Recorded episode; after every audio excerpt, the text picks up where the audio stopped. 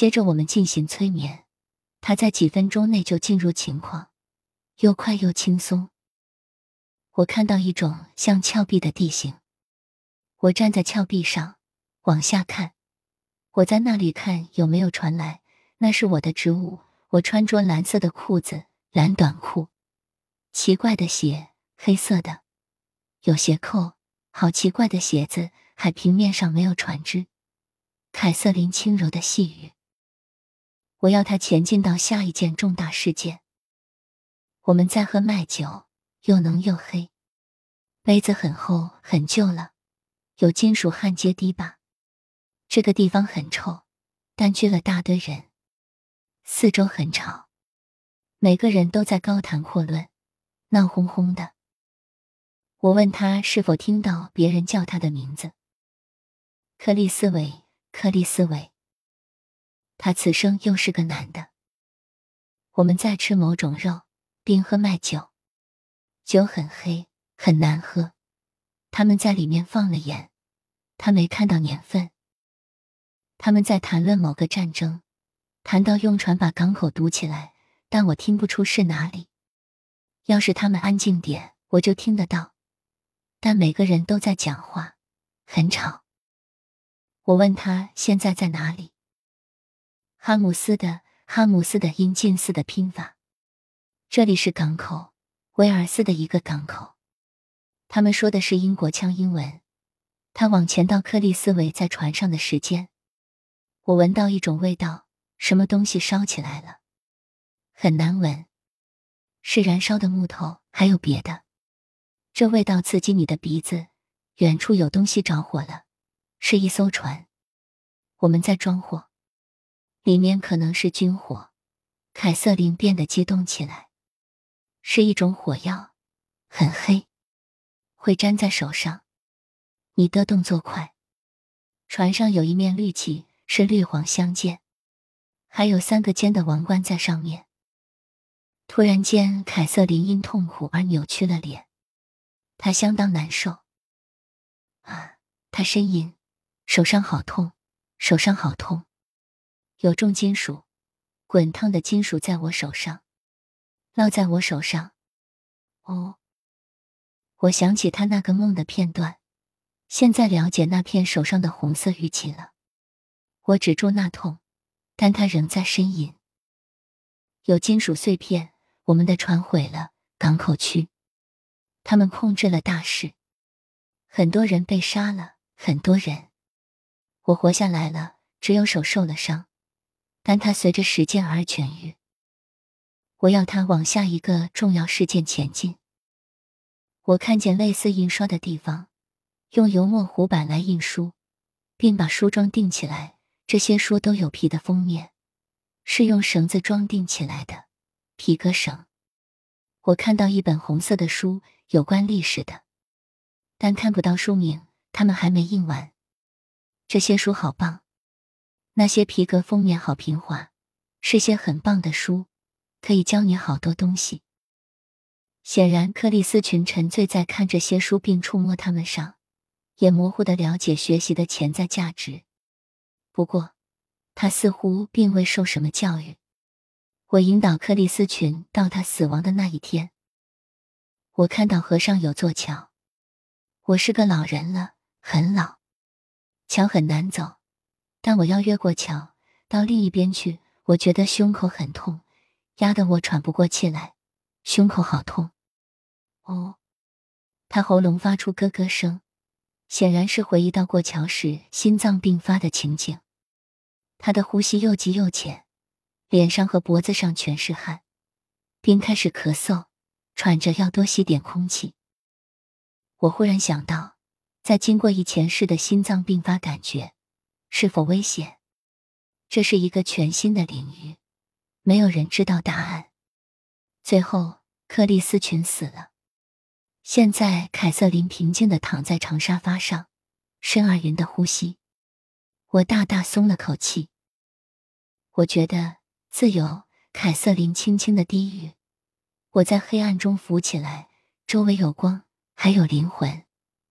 其他人。”我问他对刚了结的一生有什么想法。我应该更有宽恕心，但我没有。我并未原谅人家对不起我的地方，但我该原谅他们的。我并未宽恕，我把恨意和怒气吞下，藏了好多年。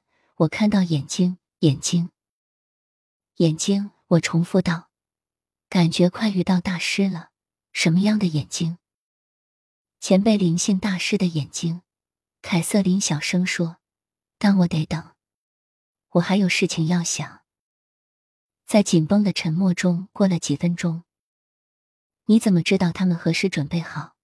我打破常识的静默，期待的问：“他们会叫我。”他回答。又过了几分钟，然后突然间，他的头开始左右摇摆，而声音也变成沙哑坚定的嗓音。在这里，在这度空间里有好多灵魂，我不是唯一的一个。我们得有耐性，那也是我还没学会的。有好多度空间。我问他以前是否曾来过这里。我在不同时候去过不同空间，每一层都是更高的意识。会去那一度空间，端视我们进化的程度。他又沉默了。我问他进化需要具备什么条件。他很快的回答：“必须和别人分享我们所知。我们都拥有远超过我们平常运用的能力。有些人比别人早发现这一点。你来到这里之前，需要先去除自己的恶谈。若是没有，你将带着他一起到下辈子去。只有我们自己能除掉在尘世具有形体时所累积的恶习，灵性大师无法帮我们去除。”如果你抵抗而顽固的不改，就会带着他到另一生去。若我们能掌握一切外在的问题时，下一生就不会有这些。我们还要学会去接近那些磁场和我们不相同的人。具有相同磁场的人互相吸引是很自然的，但是这样还不够。你必须走向那些磁场和你不同的人，帮助这些人是很重要的。我们都具备直觉能力。该顺着他，不要抵抗。抵抗的人可能有危险。我们从每个空间来，并不具备相等的能力。有些人比较强些，因为他从其他空间累积了能力。人并不是生来平等的，但最后都会达到一点，在那一点上，大家是平等的。凯瑟琳停下来。我知道这些思想并不是他的。他对物理或形上学并没有基础，不会知道空间、多次元、磁场等东西。此外，这些思想话语的美和哲学意涵，并超出凯瑟琳的能力。他从未以这样一个简洁诗化的证据说话。我可以感到有另一个更高的力量，浓度透过他的声带来传达这些照意，使我明白。不，这不是凯瑟琳。他的声音像做梦一般朦胧。在光束中的人暂时不会有进展，除非他们决定要到下一度空间去，否则无法越过限制。只有他们自己能决定。如果他们觉得具有形体时不再能学什么，那么就能过来。但如果还有必须学的地方，即使不想回去也得回去。在此地是一段休息时间，他们的精神力量可以得到所有在仪式过后的光束中。人们可以决定要不要再转世，取决于他们有没有未完成的德性。如果觉得没有什么可学的，便可以直接进入灵魂状态。这个照和我阅读资料里的死后经验很能吻合，也解释了为什么有些人选择回来，有些则是必须回来，因为还有的学。当然，所以讲述死后经验的人都回到他们的身体里。他们的故事都有类似的地方，都离开了身体而往下看别人忙着急救的情景，最后都会看到明亮的光，或是远方发着光的灵魂人物。有时是在隧道的尽头，感觉不到痛。当他们知道肉身的任务并未完成，必须回去时，马上就达到自己身体里，重新有了痛觉和其他的感官。我曾有几个濒死经验的病人。其中最有趣的一个是个南美的成功商人，他是在凯瑟琳治疗结束后两年来看我的。他叫雅各，曾于一九七五年在荷兰被一辆摩托车撞得不省人事。他记得自己从身体浮出来，往下看出事的现场，有救护车，医生在检视他的伤口，以及愈聚愈多的围观群众。